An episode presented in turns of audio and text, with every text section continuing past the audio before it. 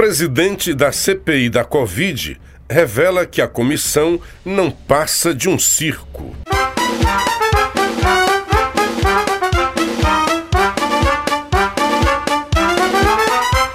Eu sou o jornalista Luciano Clever e você está comigo no Paraíso.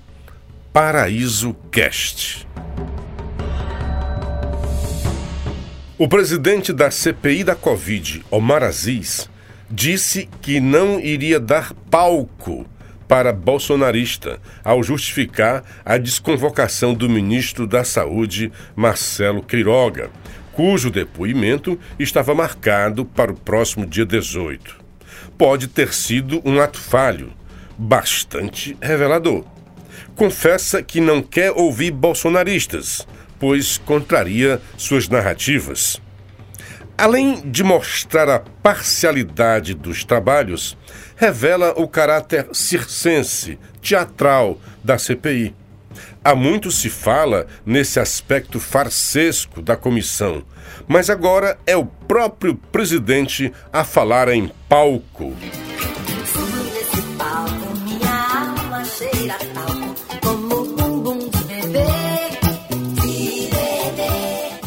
O termo mais apropriado talvez fosse picadeiro. Humberto Costa falou em palanque. Agora, não apenas atos, mas também palavras dão o tom da pantomima. Hoje tem espetáculo! Que legal! A convocação pela terceira vez do ministro já é um despropósito. Era mesmo para constranger alguém que já se apressaram a indiciar criminalmente mas se deram conta que poderia ser um tiro no pé. Escaldados pelo episódio do depoimento de Luciano Hang, que desnudou o caráter histriônico dos senadores. O dono do circo se incomodou com a performance do velho da Havan, a ponto de exigir que fossem retiradas as plaquinhas provocadoras do depoente, que vez por outra mostrava para as câmaras. Frases como não me deixam falar, liberdade de expressão, irritaram os políticos. O incômodo foi tamanho que Aziz se exasperou. Tira daqui, eu não quero e pronto. Senhoras e senhores, respeitável público! Com a memória do triste espetáculo de ópera bufa, os senhores que comandam a CPI resolveram desconvocar Queiroga.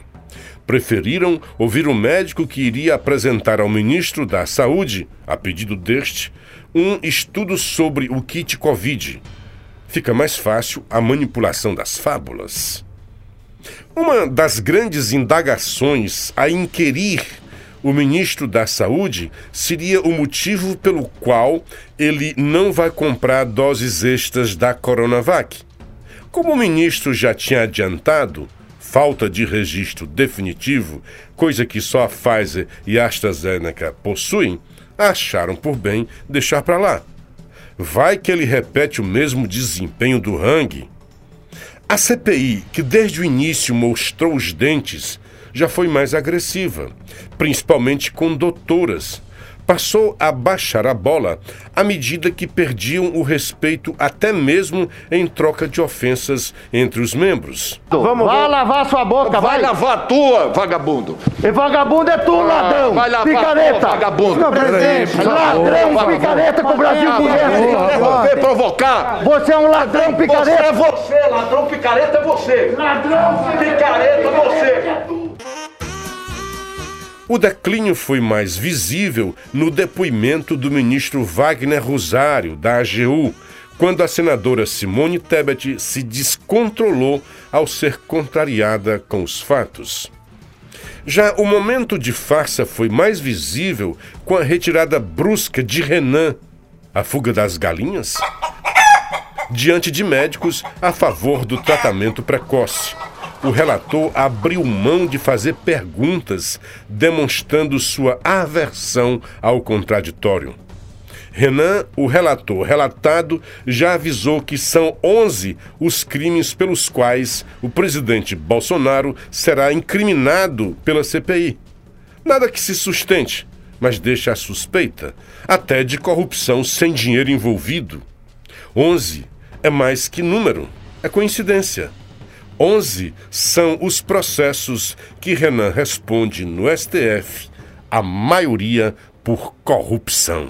Uma pirueta, duas piruetas, bravo, bravo. Super piruetas, ultra piruetas, bravo, bravo.